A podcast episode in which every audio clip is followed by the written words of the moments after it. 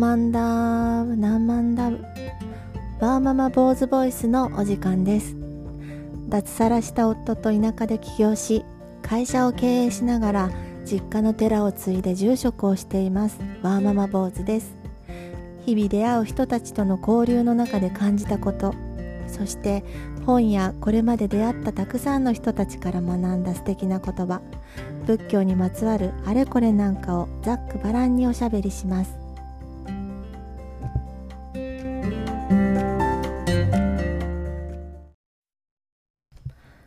皆さんこんばんは。ワーママ坊主です。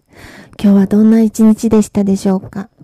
私はお寺のこともあったし会社の仕事もあったしえー、バタバタと忙しくしておりましたが、えー、一番嬉しかった、楽しかったことは、愛犬が、あの、もうすぐ2歳？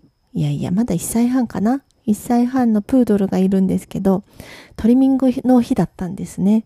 で、すごく可愛くなって帰ってきました。朝はもさもさだったけど。あの、レッド？毛の色は。まあ、レッドっていうかまあ、茶色なんだけどね。濃い茶色。私があのトルミングのお店まで連れて行って帰りはなんと両親が二人でお出迎えに行ってくれましたよ、迎えに。もうすごくね、可愛がってくれています。父はあの犬嫌いだったのに飼い始めてから一番あの可愛がってくれてるんじゃないかなと思ったりするぐらいメロメロです。もうね、70も超えてなんか初めて新たな出会いというか趣味というか 犬とね、遊ぶ時間ができてなんか楽しそうです。うん。まあそれが一番ちょっと今日のいいことだったかな。可愛くなって帰ってきてくれるだけで家族にさらに癒しを くれてる気がします。え今日はね、お経の中の言葉を一つ紹介したいなと思います。聞いたことがある人ももしかしたらいるかもしれない有名な言葉なのでね、仏説阿弥陀経というお経の中に出てきます。正式昇降、王式王降、釈式釈降、白式白降という言葉です。後でね、概要欄にも書いておきますが、青、黄色、赤、白という色がね、続けて出てくるの。正式昇降っていうのはね、音読みしてるんだけど、青い色は青いまま光るって書くんですね。同じように、あの、王式陽光は、黄色い色は黄色く光り、赤い色は赤く光り、白い色は白く光る。それぞれの色がそれぞれの色のまま光っている。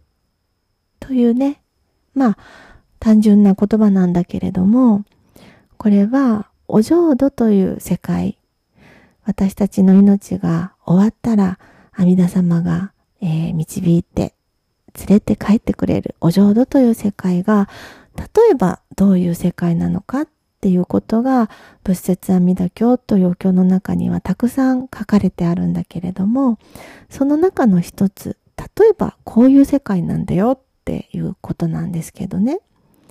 私たち今生きているこの世界で人間である私たちはどの色が一番綺麗とかさ、言いがちだよね。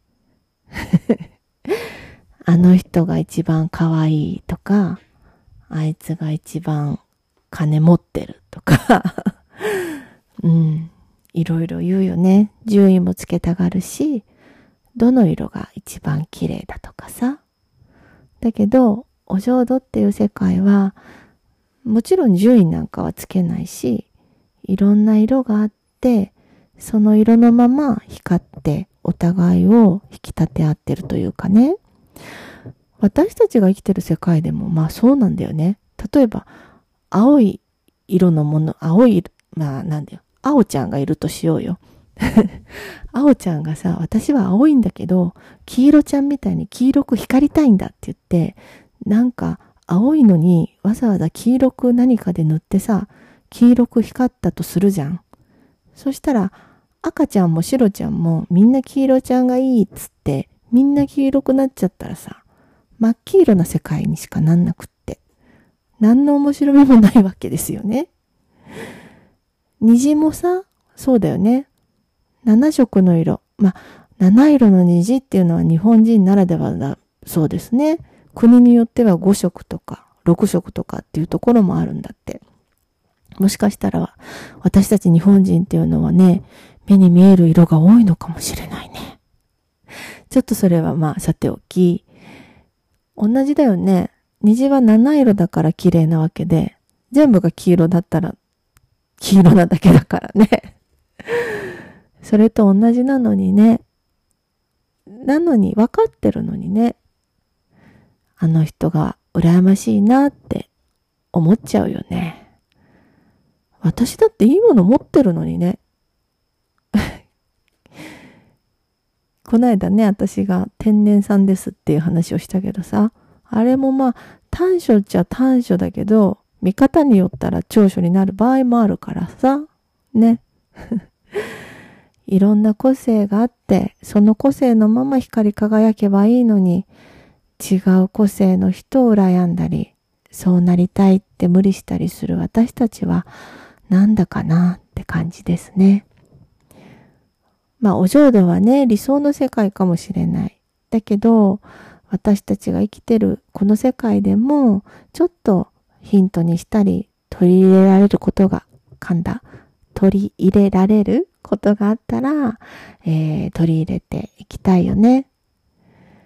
スマップのさ、もう今は解散しちゃったスマップの曲で、世界に一つだけの花ってあるけど、まさにこういう世界を歌ってるなって思います。嘘か本当か、まあ、はっきりしたことはわかんないんだけど、あの曲を作った牧原さんは、浄土真宗のお坊さんにこういう話を昔聞いたことがあるそうですよって友達のお坊さんから聞いたから、マッキーから直接聞いたわけじゃないので、真実はわかんないんだけど、素敵な歌だよね。私たちもそうありたいなと思います。明日はあなたのその色で輝いてみてはいかがでしょうかお休み前のひとときお付き合いいただきましてありがとうございました。また明日もいい一日をお過ごしください。それじゃあおやすみなさい。